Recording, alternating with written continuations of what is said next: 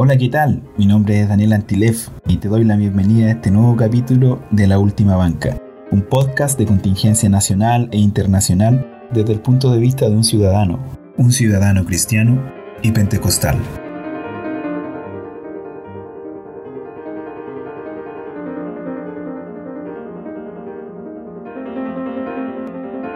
Hola y bienvenidos a un nuevo capítulo de La Última Banca. ¿Cómo están, Danieles? Hola Hans, hola Daniel, bien por acá, eh, comenzando a sentir los fríos de, la llegada del otoño, pero todo bien. Hola Hans, hola Daniel, eh, todo bien por acá también, un gusto estar con ustedes nuevamente. El día de hoy queremos tocar el tema de la flexibilización de las condiciones en las cuales nosotros estamos enfrentando la pandemia, por lo menos acá en Chile. Y eso significa que los templos pronto se van a abrir, se han dado algunos avisos ya, hay algunas congregaciones que de hecho ya se están reuniendo.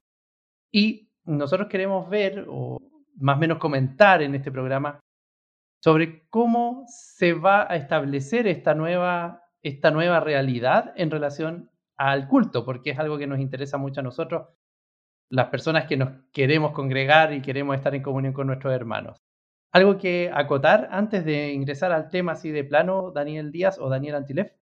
Sí, bueno, aquí vemos, veamos cómo se da esta conversación una conversación sin libreto. Yo creo que el tema de la pandemia y el retorno a los cultos da para hartos temas, hartos, hartos temas en cuanto a la relación de la iglesia con, con el poder político, si en esto de seguir las reglas que nos pone el gobierno aplica Romanos 13 o no, porque ahí tenemos el tema, por ejemplo, en cada país el retorno a los cultos ha sido diferente. Yo les puedo hablar desde mi experiencia acá en Inglaterra un país donde se da mucha importancia a la libertad individual. De hecho, ahí les voy a comentar a medida que avance el capítulo cómo ha sido el retorno a la normalidad acá. También podemos comentar, por ejemplo, lo que pasó en Estados Unidos, específicamente en California, el estado de California y la iglesia del famoso pastor John MacArthur. Y, así, yo creo que son diferentes modelos que podemos ir comparando, eh, junto con lo que está haciendo el retorno para ustedes. Yo sé que están a puertas de volver a los cultos presenciales o algunas iglesias ya volvieron, de hecho, pero mm, hay iglesias que se han tomado esto con más calma y, han desarrollado unos protocolos bastante detallados. Tenemos en nuestro poder un protocolo que nos gustaría comentar, pero yo sé que esta realidad se puede extender a muchas otras iglesias pentecostales y, y, no pentecostales. Sí, yo creo que el retorno a la iglesia es uno, algo que muchos deseaban, Ahora hay muchas iglesias que ya retornaron, la mayoría de las iglesias pentecostales, por ejemplo, que están ubicadas en poblaciones. Yo me he dado vuelta por ahí de repente y he visto muchas ya congregándose hace tiempo. Incluso cuando eh, las comunas salían de, fase 2 y pasaban a fase 3, ya aprovechaban la instancia de reunirse. Y por lo tanto yo creo que eh, hay ciertos grupos de iglesias que se reúnen no les interesa mucho los protocolos, no les interesa mucho el establecer un protocolo propio, solamente que esté la libertad y, lo hacen. Y hay otros casos como también el protocolo del que vamos a hablar también que a veces se imponen más reglas de las que el mismo sistema de salud impone. Vamos a comentar esto y, y vamos a ver hasta hacia qué punto nos lleva la conversación. Y aquí yo quiero abrir la conversación debido a lo que comentaba Daniel, me refiero a Daniel Díaz, sobre las autoridades, porque Romanos 13, él mismo lo mencionó. Dice, sométase toda persona a las autoridades superiores, porque no hay autoridad sino de parte de Dios, y las que las hay por Dios han sido establecidas. Y hay una, una pregunta que de repente uno se puede hacer, es hasta qué grado uno tiene que someterse o obedecer a la, a la autoridad. Y voy a colocar aquí un ejemplo que lo podríamos comentar. No tiene que ver mucho con pandemia, pero sí tiene que ver con tema de autoridad. Que es el pastor eh, Dietrich Bodenhofer. Él, bueno, estuvo ahí involucrado en todo el tema antinazismo en, en la Alemania nazi. Y de hecho estuvo involucrado activamente en atentados contra, en ese momento, el Führer, Adolf Hitler. Entonces, como que él pretendía y tenía esta situación donde se veía que existía un mal, que en este caso era una autoridad, y que había que hacer algo porque esa autoridad estaba actuando de una forma muy desviada a lo que se esperaba, por ejemplo, para la, resistencia cristiana, podríamos decir, desde ese punto de vista, que una de las de las personas importantes era este pastor. Entonces yo quiero plantear la pregunta, y disculpen que tal vez fue como muy encima, pero que tiene que ver con, con esto de las autoridades, que creo que sería bueno que lo comentáramos al menos, es qué tanto hoy, acá por lo menos en Chile, hay cierta idea de que hay una dictadura sanitaria y que las reglas que nos han impuesto las autoridades han sido muy severas. ¿Alguno les gustaría comentar sobre esto y sobre también lo que, lo que comentaba, lo, que yo les habría, trataba de abrir esta conversación sobre Romanos 13 y el pastor Bonhoeffer? Bueno, yo estoy menos familiarizado con, con, lo que está pasando en Chile, así que para hablar de Chile les voy a dejar el espacio a ustedes. Pero mm, yo creo que el principio bíblico en cuanto a la relación con las autoridades civiles eh, y religiosas también lo dan los mismos apóstoles en el libro de los Hechos, cuando hay una, un mandato que va abiertamente contra la voluntad del Señor y evidentemente contra la, voluntad del Señor. Ahí uno aplica este principio de que la, autoridad sobre todas es Dios. Entonces, en esos casos, como dijo Pedro, cuando se les quiso prohibir predicar, es mejor obedecer a, a Dios antes que a los hombres. Creo que ese sería el límite. Entonces habría que definir, o sea, habría que ver hasta qué punto, por ejemplo, trayéndolo a, la pandemia actual y a, las ordenanzas gubernamentales, hasta qué punto esas ordenanzas se podrían considerar que estuviesen yendo contra la voluntad de Dios. Yo creo que ahí está la interpretación de la iglesia o del fiel o del pastor hasta qué punto ellos consideren que están desobedeciendo a Dios por seguir una, norma puntual. Yo creo que con la cabeza bastante fría habría que evaluar eso. Y no creo que se, debiese haber problema de, someterse a normas que sean realizables y que no encontremos descabelladas. Yo creo que esto, es opinión personal, esto de, la, de las medidas COVID pueden ser para algunos excesivas, algunos pueden ser demasiado escrupulosos para seguirlas pero creo que están, para mi opinión, opinión personal obviamente, están todavía dentro del límite de lo tolerable. Creo que nos está pasando una línea donde la iglesia tenga que reaccionar y decir, eh, hasta aquí nomás llegamos y, ahora de aquí en adelante vamos a obedecer a Dios. Independiente que esto, esto no implique multa o cárcel. Creo que todavía no se está llegando a ese nivel, diría yo. Ahora si llega el día que por la razón que sea se le prohíba, por ejemplo, no sé, volver a predicar en la calle algo tan ligado al pentecostalismo chileno o se quieran meter en, la forma como creemos o se quieren meter en nuestras predicaciones ya en, otro contexto, ahí ya creo que entraríamos en abierto conflicto con la autoridad civil. Pero creo que las medidas del COVID están todavía dentro del límite de lo tolerable. Esa, esa es mi opinión. Me gustaría comentar también en base a lo que tú acabas de decir, Daniel, porque aquí hubo una, hay una iglesia que antes de, la pandemia regularmente predica en la Plaza de Armas. Y durante la pandemia también ellos intentaron de alguna forma eh, volver a su actividad habitual. ¿Y qué es lo que ocurrió? Hubo una, una especie de confrontación con algunas autoridades municipales eh, y los hermanos que querían predicar. Entonces, desde cierto punto de vista uno puede tomar este tema tan, incluso podríamos llamarlo eh, folclórico pentecostal, que es el predicar en la calle, como un acto de, que la autoridad se está levantando en contra de Dios. Entonces, también quiero decir con esto, quiero levantar este punto, que depende mucho cómo se pueda interpretar esto. La iglesia, en ese sentido, esa iglesia lo interpretó como un ataque. Otros podrían haber dicho, bueno, es que hay una autoridad que está diciendo que esto tal vez no es, no es lo adecuado, no es el momento adecuado para hacerlo. Eso quería decir solamente. Yo creo que una, una de las fuentes de, los muchos conflictos que se han dado eh, en la sociedad civil hoy en día con el tema de la pandemia es que la, la, pandemia tiene diferentes niveles.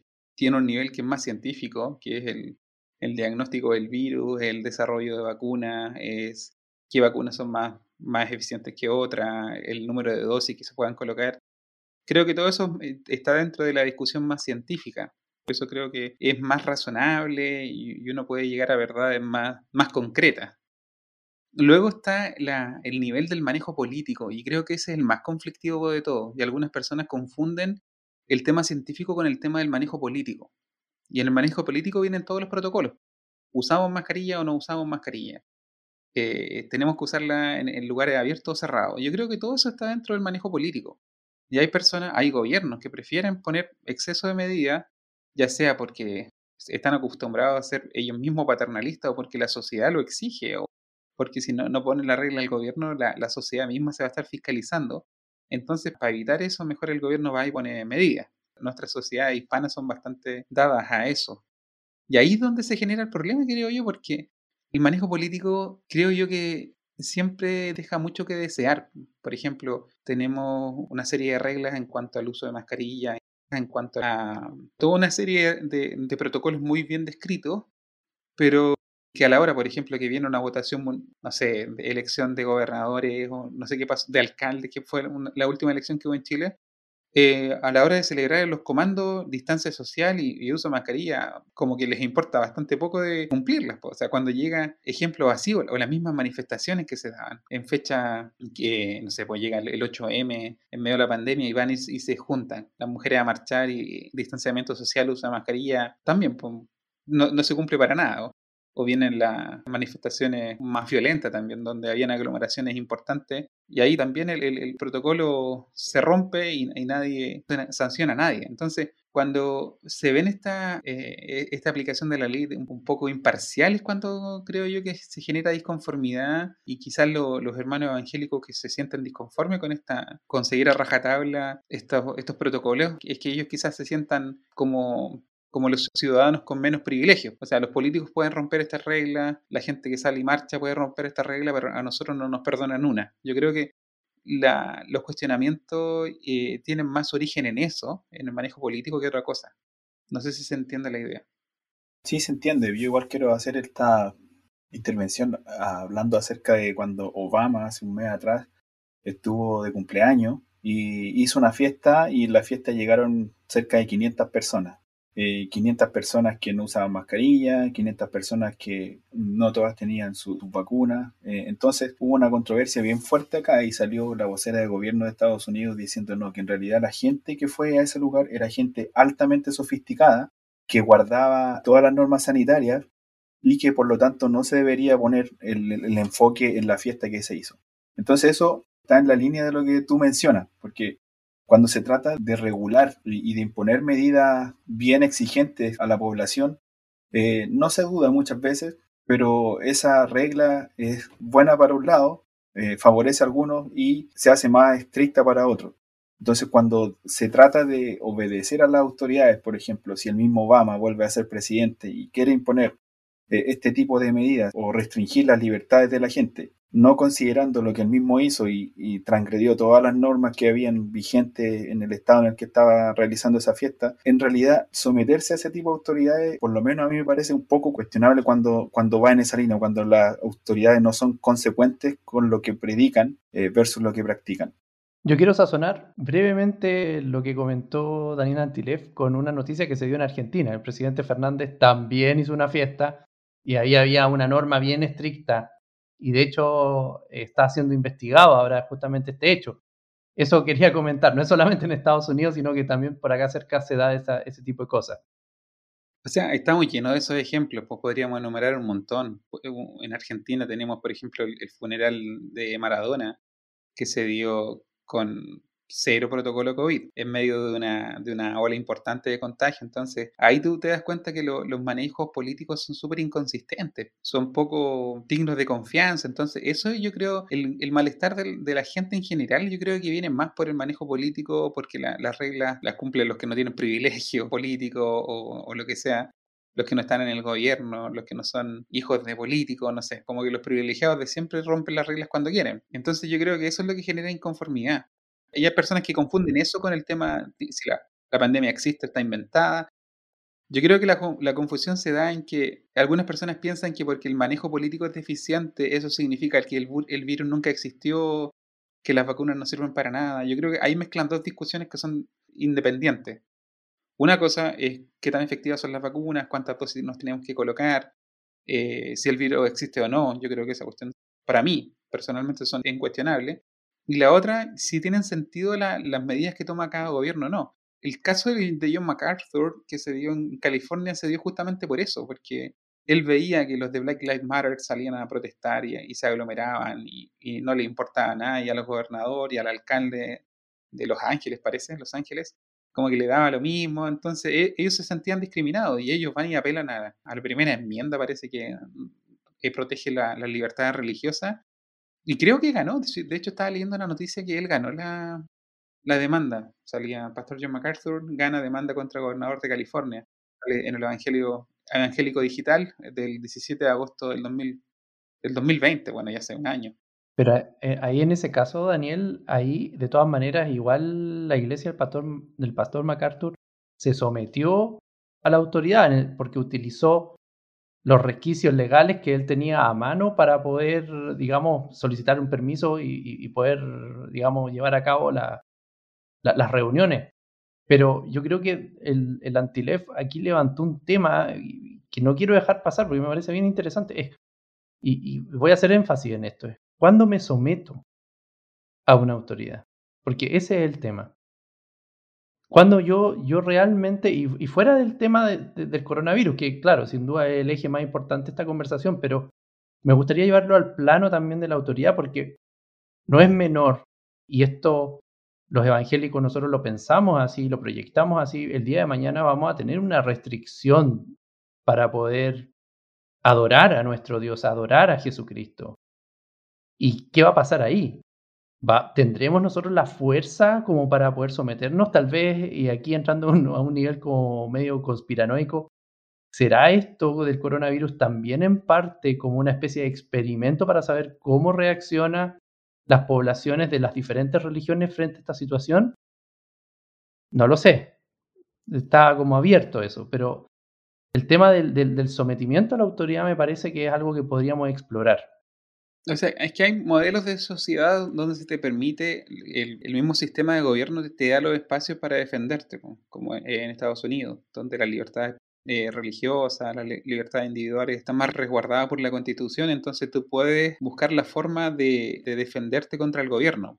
El gobierno no es todopoderoso y que sea incontestable. Eh, entonces puedes usar esas mismas herramientas legales para llevar una pelea jurídica. No sé si en todos lados se dé esa, esa posibilidad. Por ejemplo, quiero comentarle un poco lo que ha sido el manejo de la pandemia acá en Inglaterra. En Inglaterra se tomó una, postura bien diferente al resto de los países. No sé si hay un modelo similar al inglés. Acá se decidió, eh, cuando ya se llegara a una cantidad de personas vacunadas, no sé si al 75% de la población o algo por el estilo, contando personas que habían pasado por el COVID y vacunadas, eh, cuando se alcanzara la, inmunidad de rebaño, eh, se pretendía ir avanzando en ciertas etapas. Fueron cuatro etapas que se propusieron, que partió el 8 de marzo de este año, donde se abrieron los colegios y los niños volvieron a, a clases.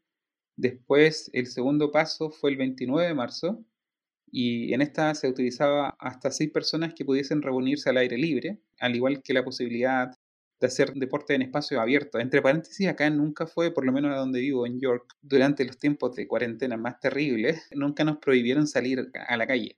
Siempre estaba la posibilidad de salir una vez al día a hacer deporte. En las cuarentenas más estrictas, nunca se nos pidió también un permiso de movilidad. Si tú tenías que ir a comprar, nadie te paraba y te, pedía el recibo del supermercado para, para probar que venías del supermercado. Nunca, nunca hubo nada de eso. Entonces tú tienes sociedades donde apelan mucho a la responsabilidad personal y a la libertad individual. Y este es un ejemplo claro de eso. Entonces continúa el calendario, el 12 de abril llegó, se reabrió el comercio de las tiendas no esenciales, como las peluquerías, las librerías, los gimnasios, y los bares y terrazas podían servir cosas al aire libre. Y luego, el 17 de mayo, se empezó a permitir eventos para aforo máximo de mil personas y de 4.000 al aire libre. Y en mayo fue que nosotros volvimos a los templos. Y las medidas eran simplemente estar con mascarilla dentro del templo. Nosotros igual somos una congregación pequeña, así que tampoco teníamos tanto problema con el distanciamiento social. Y era simplemente usar jabón líquido de manos eh, a la entrada. Y sería como, fue como todo eso. O sea, eso fue como la única medida en mayo. Luego, la, fecha para volver a la completa normalidad se había agendado para junio, pero justo en junio a nosotros nos llega la variante Delta, que es un, subtipo de la variante India. Y desde junio estamos con contagios diarios, de hecho esto no ha bajado, con un contagio promedio diario de más de 35.000 casos. Desde junio estamos así. Y por eso se pospuso la vuelta a la normalidad y se pospuso para julio. Y en julio volvimos a la normalidad completamente, completamente. Y los casos, los contagios diarios siguen igual de altos. Hay días que han habido más de 40.000 casos. Ahora, ¿por qué yo creo en la efectividad de las vacunas? Porque el caso inglés para mí es uno de los casos más claros, donde la vida ha vuelto a la normalidad completa. y, la población tiene un porcentaje casi más del 70, 75% está vacunado. Creo que está como en el 70 con la doble dosis. Y uno ve claramente que la relación contagio y muerte se rompe en esta última ola. Rompen las muertes en enero de este año, es donde tuvo, tuvimos una, de las olas más, más intensas en cuanto a contagio y muerte. Las muertes llegaron días que rozaron los 2.000, 2.000 muertes diarias y se mantuvieron en una media de 600, 800 muertes diarias durante los peores meses de esa, de esa ola que se dio entre diciembre y, enero. Y esta ola que estamos teniendo ahora, que la tenemos desde junio, como les digo, con contagios casi casi de 35.000 diarios, las muertes se han mantenido en, una media como de 100. Siguen habiendo muertes, obviamente, porque las vacunas tienen su limitación. Eh, lo único lo que se está evitando, obviamente, es el colapso de la, de emergencia, que es lo que, se busca con las vacunas, que el cuerpo aprenda a, desarrollar, a, defenderse eh, de, esta enfermedad. Pero el tema es que nosotros volvimos a la normalidad. La única restricción que está es algunos negocios tienen la libertad de pedir en mascarilla y si te lo pide el negocio tienes que entrar con mascarilla, pero eso es solo eso es lo único que queda, el resto es normalidad. Aquí quiero llegar con esto. Aquí quiero llegar con esto, con esta explicación tan larga, no es para para contarles lo bien que estamos viviendo acá, sino que a lo que quiero llegar es que hasta qué punto es, sano obsesionarse con la medida, eh, ponte la mascarilla y estas cosas. Estamos poniéndonos psicóticos o nos estamos poniendo, estamos siendo demasiado escrupulosos por un tema científico o simplemente por las normas que el país donde estamos viviendo está tomando. No sé si se entiende. Creo yo que la diferencia de protocolo no se genera en, en una diferencia de criterio científico. A eso es lo que quiero llegar. La diferencia de protocolo es más por un tema político. Creo que, los, gobiernos también podrían, otros gobiernos también podrían tomar la actitud del Reino Unido en, ese sentido, pero por un tema político, porque encuentran que es mejor manejarlo de esta manera, lo llevan por ahí. Pero a lo que hoy, si tú tienes las, vacunas, eh, creo que es lo más importante. Ahora, el hecho de, usar mascarilla o no usar mascarilla, creo que es más por un, tema de placebo que otra cosa. Esta opinión personal, ojo, que no somos expertos y, y no estoy llamando a una rebelión ni nada. Pero con eso, con esto yo quisiera un poco aliviar la carga de los hermanos que están volviendo a los cultos presenciales, porque yo leí el protocolo de la Iglesia Evangélica Pentecostal, que es el que tenemos a mano, y hay una, una psicosis no menor, una, hay un, grupo de hermanos encargado de que todo se cumpla. Entiendo que ellos se quieran evitar multas, ellos quieran evitar que se clausure el, el templo y esas cosas, eso es entendible. Pero que haya cierta flexibilidad al entender que en el plano científico, sin ser experto, opino, creo que lo más importante es que se vacunen los hermanos y que desarrolle el cuerpo defensa. Pero el resto es, las directrices políticas que toma el gobierno bajo el cual estamos y que sí es, sí es necesario seguir y sí es necesario acatar, creo yo. Y no, no, pecamos con eso, pero, pero que se mantenga esa flexibilidad. A lo que hoy, el miedo que tengo yo es que se vuelva con esa psicosis y los hermanos terminen peleados los hermanos terminen peleados unos con otros porque no siguen las reglas, te vamos a cancelar la, reunión, usted, usted no va a volver a la reunión hasta que cumpla las reglas. Yo creo que se va a generar roce importante ahí. Eh, y eso yo se los quisiera evitar. Eso, hablé demasiado, pero les paso la palabra. Sí, eh, no, pero está bien. Está bien porque también nos da las perspectivas de cómo se está viviendo allá afuera, que no es lo mismo y no es igual como se está viviendo acá. Con respecto a la pregunta de Hans con respecto a cuándo obedecer la ley y cuándo no, yo creo que las autoridades están puestas para obedecer, sí, eso es, eso es seguro. Y como cristianos también debemos obedecer las autoridades. Pero cuando se habla de temas políticos y cuando hay un uso político de la pandemia, por ejemplo, el mismo caso de las mascarillas obligatorias que sin un gran respaldo científico vinieron a ser populares en el mundo. Y luego la CDC en Estados Unidos decía que en realidad si tú estás vacunado no necesitas usar mascarilla. Y si tú estás vacunado en realidad da lo mismo si tú estás con una persona al lado y esa persona no tiene mascarilla y la persona no está vacunada eh, da lo mismo por lo, porque tú tienes inmunidad y, por lo tanto estás protegido. Sin embargo, después esto ha ido mutando y hay estados y, hay lugares que, pese a la vacunación, siguen manteniendo reglas súper estrictas hacia la población de una actitud paternalista, como ha, sido acá el caso en Chile, Eh, y la gente ha parecido seguir también un poco eh, los lineamientos que vienen desde eh, la autoridad sanitaria. Entonces la, la, autoridad sanitaria indica, yo he estado en casos de que hay gente que en un lugar no está usando mascarilla, están todos con su mascarilla y la misma gente se encarga de decirle ponte tu mascarilla y por la fuerza lo han sacado de, de, una, de, un lugar de la locomoción colectiva, por ejemplo, y llegan las guardias y lo sacan también porque, claro, está incumpliendo. En este caso, yo creo que también la iglesia eh, debiera ser prudente en cómo aplicar y seguir los lineamientos de la autoridad sanitaria y nunca agregar más carga de lo que la autoridad sanitaria impone. Eh, y yo tuve la oportunidad de estar leyendo el, el protocolo que la Iglesia Evangélica Pentecostal impone. Y, yo siempre me, cuestiono eso y, ha sido, eh, creo que la tónica de los últimos años, las últimas décadas de siempre imponer más carga que la que la hermandad debiera tener. En este caso, si el mínimo que requiere la autoridad sanitaria es que los hermanos estén vacunados y respetar normas como distanciamiento social y una desinfección con amonio cuaternario y llevar una bitácora de quien ingresa, yo creo que sería, lo justo y necesario para poder reunirse y cumplir con la autoridad sanitaria. Pero cuando ya se empiezan a hacer toda una eh, mega estructura paralela eh, a la estructura que ya existe o a la burocracia que ya pueda existir en las congregaciones, eh, simplemente es como una subpolicía dentro de la iglesia para que los hermanos cumplan lo que ellos ya saben que tienen que cumplir, porque los hermanos asisten a los malls, asisten a los centros comerciales, tienen, han asistido a muchos otros lugares, no sé, han tenido que viajar en un bus, han tenido que viajar en un avión, muchos de ellos, eh, y ya saben qué es lo que tienen que hacer. La gran mayoría sabe lo que, lo que tiene que hacer, por lo tanto se va a someter fácilmente a las normas y no es necesario que, que tenga un policía, un supervisor que le esté diciendo haga esto, haga lo otro. Eh, lo que me parece positivo de, de, voy a hablar un poco del protocolo, que las reuniones serán reducidas a un largo de un una hora 45 minutos.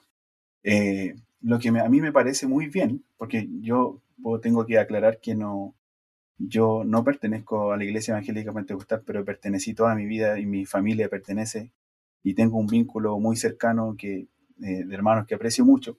Se daba esto de que muchas veces los domingos se perdía demasiado tiempo en cosas innecesarias, en avisos innecesarios que se podían excluir de la liturgia general, que era alabar al Señor congregacionalmente, escuchar la palabra, algún que otro momento de gratitud entre la hermandad y luego listo. Pero muchas de las reuniones los días domingos terminaban siendo un montón de avisos, un montón de cánticos de oportunidad a un coro en especial, después a un grupo en especial y al final se perdía lo principal que era escuchar la palabra del Señor y tener esa comunión de hermanos. Ahora, creo yo que esto es muy positivo que las reuniones duren una hora 45 porque se va a sacar el máximo de provecho, espero, eh, en, lo que el servicio respecta. Esa es mi intervención por el momento. Yo quería agregar en relación a las restricciones, porque, claro, uno dice, o puede pensar, hoy esto, por lo menos lo que se ve del protocolo es un poco restrictivo. Sin embargo, ¿qué pasaría hay que ponerse en todo, en todo caso, de que exista un brote, por, ejemplo, dentro de, de, una reunión. Las personas que no comprenden la importancia que para nosotros tiene el hecho de congregarse, que en unas críticas tremendas hacia la iglesia. Entonces, yo creo que en ese aspecto, y ahí pienso un poco diferente a, lo que ustedes han, comentado, creo que es bueno tener restricciones un poquito más allá de la, de, la norma, más encima tenemos que reconocer, y por lo menos dentro del mismo protocolo, está dispuesto que esto se hizo con hermanos que son profesionales, me, decía hay algo multidisciplinario, profesional de la salud, me imagino, que están también preocupados de, de la salud de la, de la hermandad. Entonces, en ese aspecto, uno, preocuparse de los hermanos, de que estén bien, de que vayan seguros al templo. Y dos, de evitar algún tipo de, de exposición innecesaria de la iglesia por una connotación negativa, como sería algún tipo de brote, creo que no está de más. Yo quiero volver a la idea.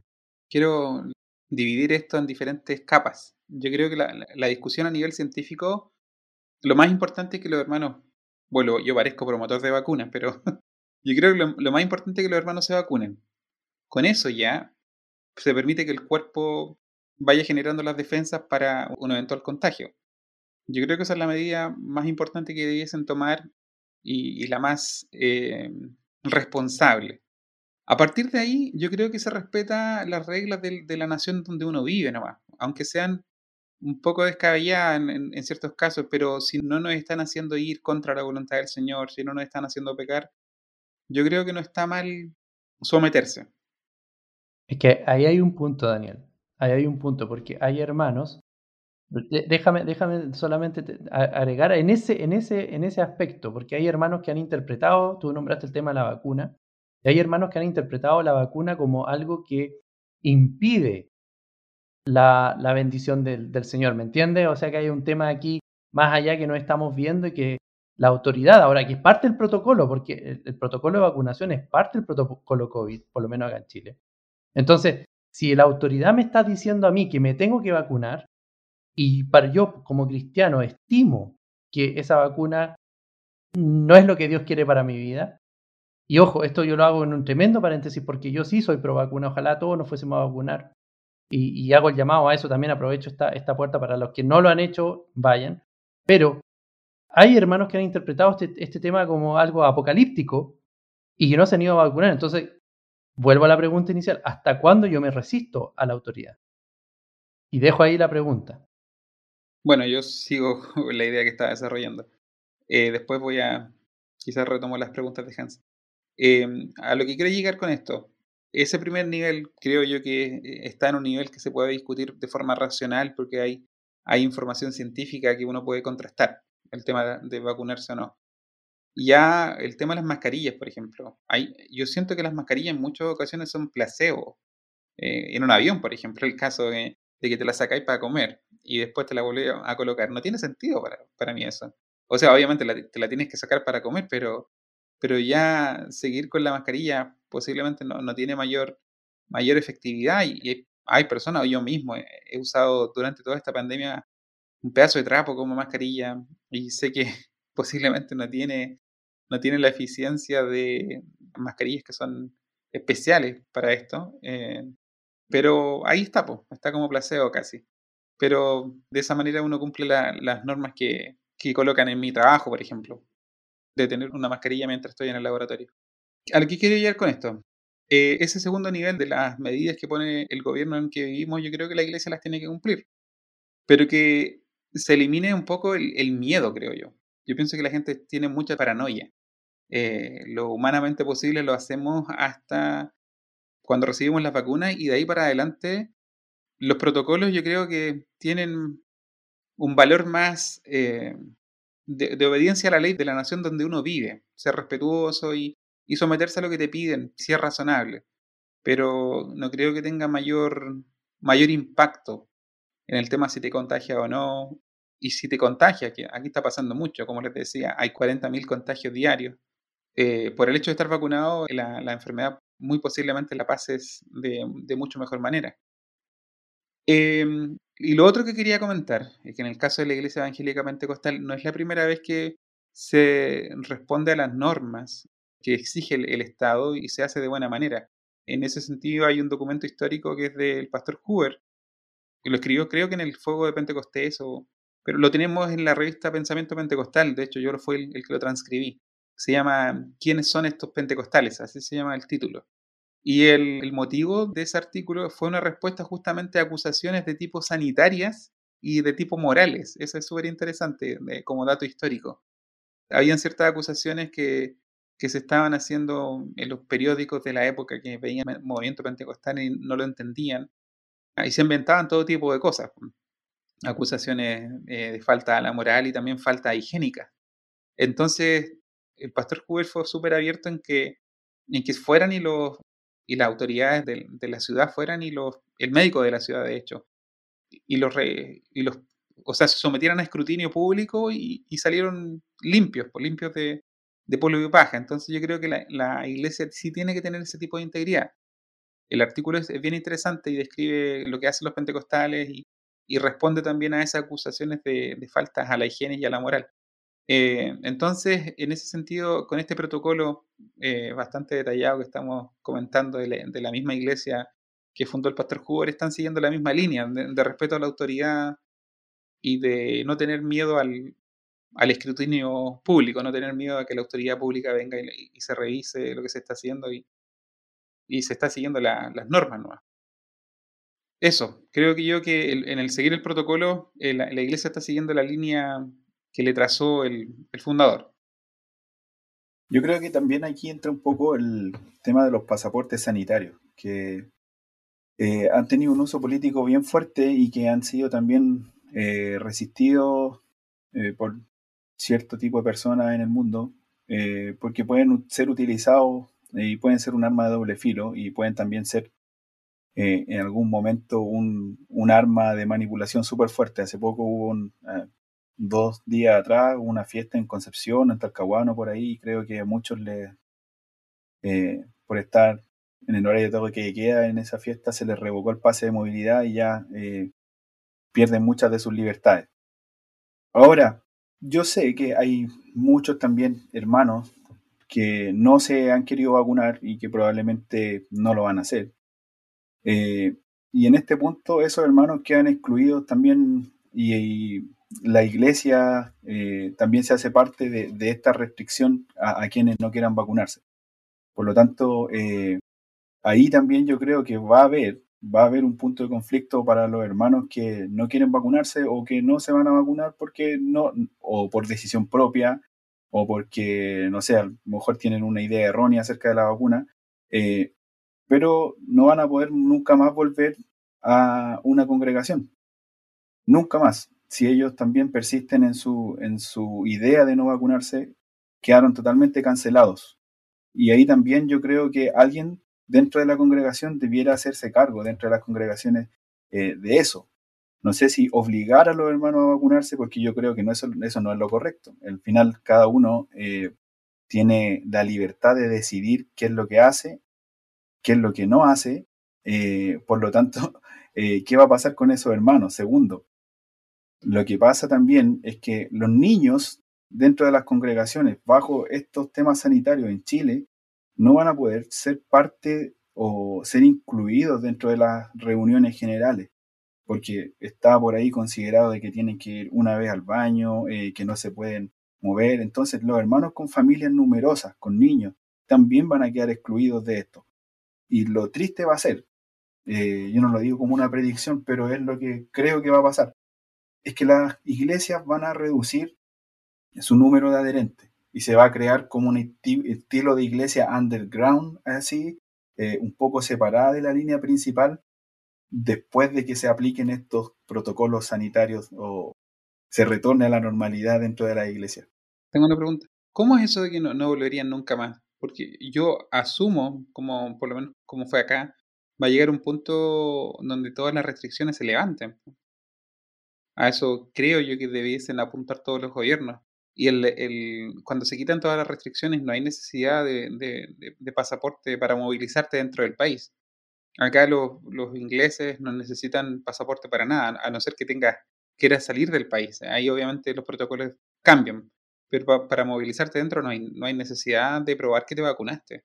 Eso no, no debiese permanecer para siempre, creo yo, también en Chile. O sea, una vez que se levanten las restricciones y que se vuelva a la normalidad, el, pasaporte sanitario eh, no, debiese ser relevante para ir a un templo, creo yo.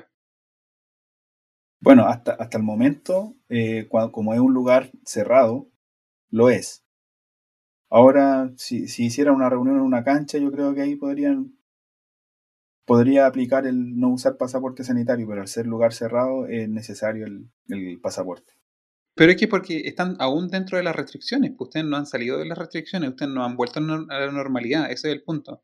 Una vez que se retornan a la normalidad, sea en abierto o encerrado, no debiesen exigir pasaporte sanitario, no tiene sentido. Eh, esperemos, esperemos que así sea, porque eh, en realidad nosotros estamos en preparación, por lo menos para viajar, eh, no, no se requiere el pasaporte sanitario para viajar y moverse de región a región, en, por lo menos en avión. En bus sé que requieren pasaporte sanitario porque mi tía está viajando eh, a Los Ángeles hoy día en la noche y le requieren le piden pasaporte sanitario, aun cuando están en preparación. Eh, y eso ya es como un poco, eh, no sé si está pegado a la norma sanitaria, eh, pero lo mismo pasa con la iglesia, así que puede ser que cuando ya levanten y, y esta apertura inicial y cuando ya sea apertura completa, probablemente se eliminen todas esas obligaciones, no lo sé. Esa es una de las inconsistencias que encuentro yo. ¿Qué, diferencia hay entre viajar en bus y en avión? Eh, ¿Por qué unas te requieren pasaporte y otras no? Es como los toques de queda. ¿Qué, qué pasa? ¿Que el, virus se vuelve más contagioso a partir en la noche? O... No, hay, hay ciertas restricciones que como que tienen muy poco sentido. Claro, y por eso mismo yo he estado en este programa tomando el rol un poco más duro y, y haciendo algunos comentarios más Incluso podríamos decirlo en este programa medio salió de, lo que normalmente comentamos, como por ejemplo el, tema de, del pastor Bonhoeffer, el tema de qué pasa con este tema de conspiración, qué pasa con el tema de las vacunas. Pero Daniel Antilev levantó un, tema bien interesante, que es el, este punto de conflicto de, qué pasa con los pases de los pases sanitarios cuando queramos volver al templo. ¿Serán ¿Serán o no? Eh, ¿Nos exigirán? Tal vez en, algún momento porque se ha deslizado la idea de que vamos a tener que estar continuamente en vacuna. Entonces el próximo año, para eventualmente poder resistir mejor alguna variante que se pueda generar del virus, nos vamos a tener que volver a vacunar, volver a, reforzar las vacunas que ya, de la, población que ya se ha vacunado. Tal vez van a, seguir con este tema del carnet sanitario, y las restricciones van a seguir para los hermanos. Ahora, el punto que levantó Antilef y que quiero, voy a, abrir un poco más eso, ¿qué va a pasar con, estas familias excluidas? ¿Se levantarán cultos virtuales? ¿Seguirán los cultos virtuales? Sabemos que hay iglesias muy conservadoras que quieren desechar la plataforma virtual para solamente enfocarse en, en las plataformas, digamos, perdón, en, la, en los actos presenciales. ¿Qué va a pasar? Adelante, Daniel Díaz. Hay personas que se escandalizan con eso de que nos tenemos que volver a vacunar cuando, por ejemplo, contra la influenza hay vacunas por, por estación. Llega la estación de invierno y todo el mundo vacunándose contra la influenza. Eso sería una más dentro de, de las vacunas que, que, nos corresponden cada año. Y yo no, no veo el escándalo por volver a vacunarnos en un futuro para ir resistiendo mejor a las variantes que puede ir generando este virus. Ahora, hay un comentario que les quería hacer y que podríamos abrir quizás ya la última arista de esta discusión y que va de la mano con lo que, con lo que comenta Antilef sobre lo disonante que puede ser para los hermanos las restricciones. Es súper difícil hacer cumplir restricciones a un niño, yo, comprendo completamente eso. Eh, ponerle una mascarilla a mi, a mi pequeño es, imposible, o sea, no, no, no hay por dónde.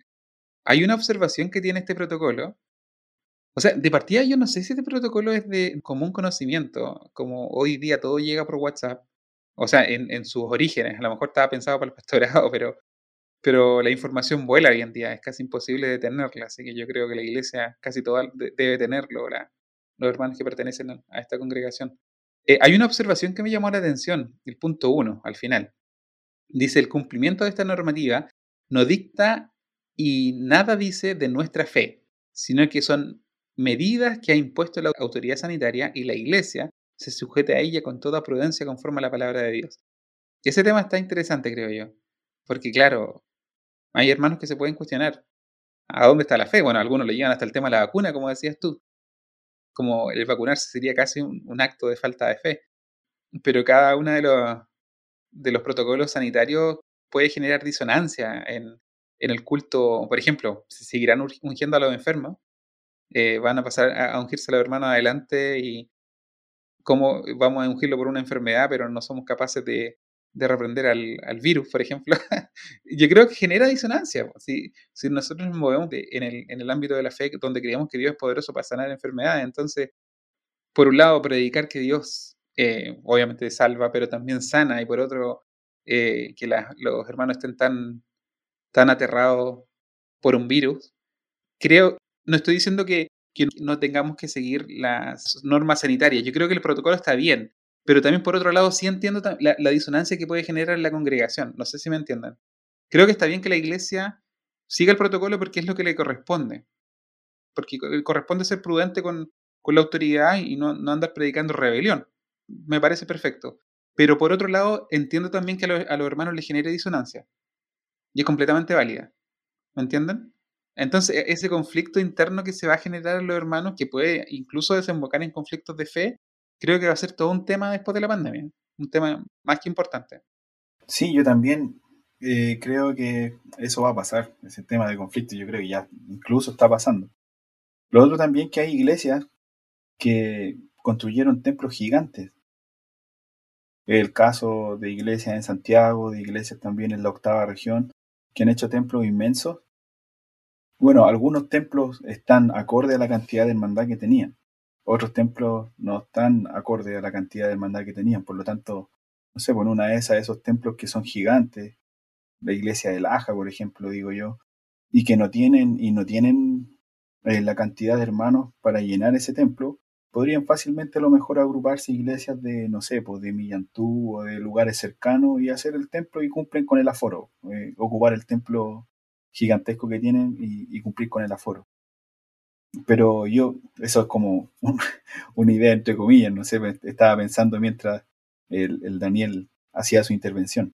Eh, y otros temas también que eh, muchos quedaron con la idea de construir templos y construir estos lugares para realizar conferencias, donde la idea era que los hermanos compartieran y se juntaran y se reunieran, y ahí quedaron. Entonces la idea, ojalá Dios quiera, que, que todo vuelva a la normalidad y que se puedan usar esos lugares, si no fue una tremenda, una tremenda pérdida de plata, una tremenda inversión innecesaria. Y, lo, y por último, que yo creo que va a haber este conflicto que conversaba Díaz, eh, porque obviamente hay una línea de creyentes que sigue fiel a eso de que Cristo sana eh, y que nosotros debemos también echar mucha mano de la fe y también un poco apartarnos un poco de la medicina o, de la ciencia. Y, yo creo que ese punto va a provocar, no, no sé si un quiebre, pero sí va a ser algo que, que, va a estar ahí, una piedra en el zapato para quienes lideren la iglesia. A mí me gustaría ya para ir finalizando, em, ver el tema de cuál es el verdadero propósito de la iglesia, porque ya ustedes, dos Danieles, han dicho que está siempre ese tema de que, Dios sana y, que lo hemos visto, sin duda todos tenemos algún cercano o hemos presenciado algún acto donde se ha visto una sanidad real. Sin embargo, el propósito de la iglesia no es sanar. El propósito de la iglesia es predicar el Evangelio. Entonces, ahí es donde tenemos que preguntarnos nosotros como, como miembros de, nuestras congregaciones, ¿por qué yo necesito ir a la iglesia? ¿Cuál, ¿Cuál, es mi rol como cristiano dentro de esta sociedad también, no solamente dentro del, de la congregación? Entonces, independiente de todas las cosas que pueden estar ocurriendo, que hay pandemia, que no hay pandemia, que se puede ir al templo, que no se puede ir al templo, nosotros tenemos que cumplir ese rol de, o ese propósito, ser parte de ese propósito. Estamos llamados a ese propósito. Y eso es lo fundamental, que otros puedan conocer a Jesucristo como nosotros lo hemos conocido. Y esa transformación de vida va ahora a, generar otros ámbitos de la fe dentro de los cuales la sanidad está presente. Y claro, no lo escondemos, somos pentecostales, hemos visto cosas, ya, ya lo dije. Pero nuestro, nuestra alegría nuestra, nuestro contentamiento está en ver cómo el Señor Jesucristo obra en otros. Y eso no lo tenemos que olvidar. Y ojalá que, a pesar de los protocolos que pueden ser exigentes, no exigentes, laxos, inflexibles, muy flexibles, iglesias para no vacunados, iglesias para gente vacunada, no perdamos nunca ese, ese foco, que es predicar el Evangelio y predicar a Jesucristo como Señor y Salvador. Eso quería comentar. Yo quería también hacer un comentario eh, cortito. Eh, yo quisiera que nuestras sociedades hispanas en general eh, disfrutaran un poco más de esa responsabilidad personal, pero para eso bien no, hay, hay un cambio grande y un camino largo por, por recorrer de, de tener un, un, estándar moral que, que vaya y busque el bien común, porque seguimos con esta actitud individualista, que si podemos joder al otro lo hacemos. Entonces, posiblemente por eso no, no funcionan tan bien ese, ese, hecho de, ejercer la libertad individual. Pero si la podemos promover entre nosotros, eh, ejercer la libertad individual con responsabilidad, eh, hacerlo de buena manera. Porque, por ejemplo, uno de los puntos que me llamaba la atención en este protocolo que seguíamos es el hecho de que, que se le tenga que decir a los hermanos que no se abracen al volver a verse, por ejemplo. Eso, eso ya le corresponde, o sea, no podemos regular las emociones de los hermanos, eso, eso no nos corresponde a nosotros. No estamos tratando con un kindergarten, no, no, no, no son niños de, de cuatro años. Ese, ese nivel de paternalismo a mí me, me incomoda un poquito. Y yo creo que, y, eso, por ejemplo, si lo hacen fuera del templo, no están rompiendo ninguna norma. No le corresponde al pastor eh, regular eso. esas son de las cosas que, que yo quisiera que en, nuestra sociedad y especialmente en nuestra iglesia también avanzaran en eso.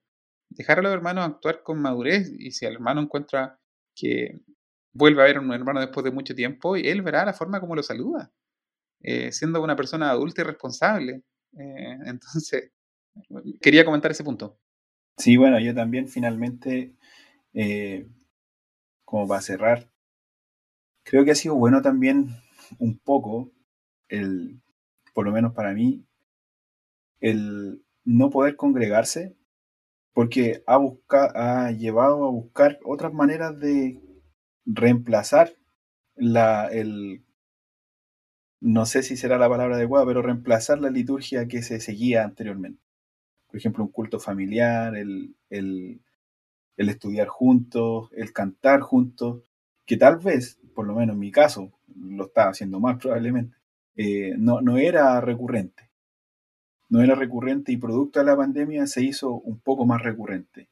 Y que también eh, en la familia, que mucho tiempo que no, no se reunían y, cuando nos reuníamos no cantábamos, no, no exaltábamos el nombre del Señor, no se daba, eh, como que viene a ser necesario. ¿Y cómo no puede hacerlo la congregación? Se hace entre nosotros, que, que somos también parte del cuerpo de Cristo. Entonces, yo creo que eso es un punto positivo que ha llevado también a suplir un poco esta necesidad de juntarse, porque el estar todos juntos en armonía también es bonito, también es bonito en un canto congregacional y elevar todas nuestras voces al Señor.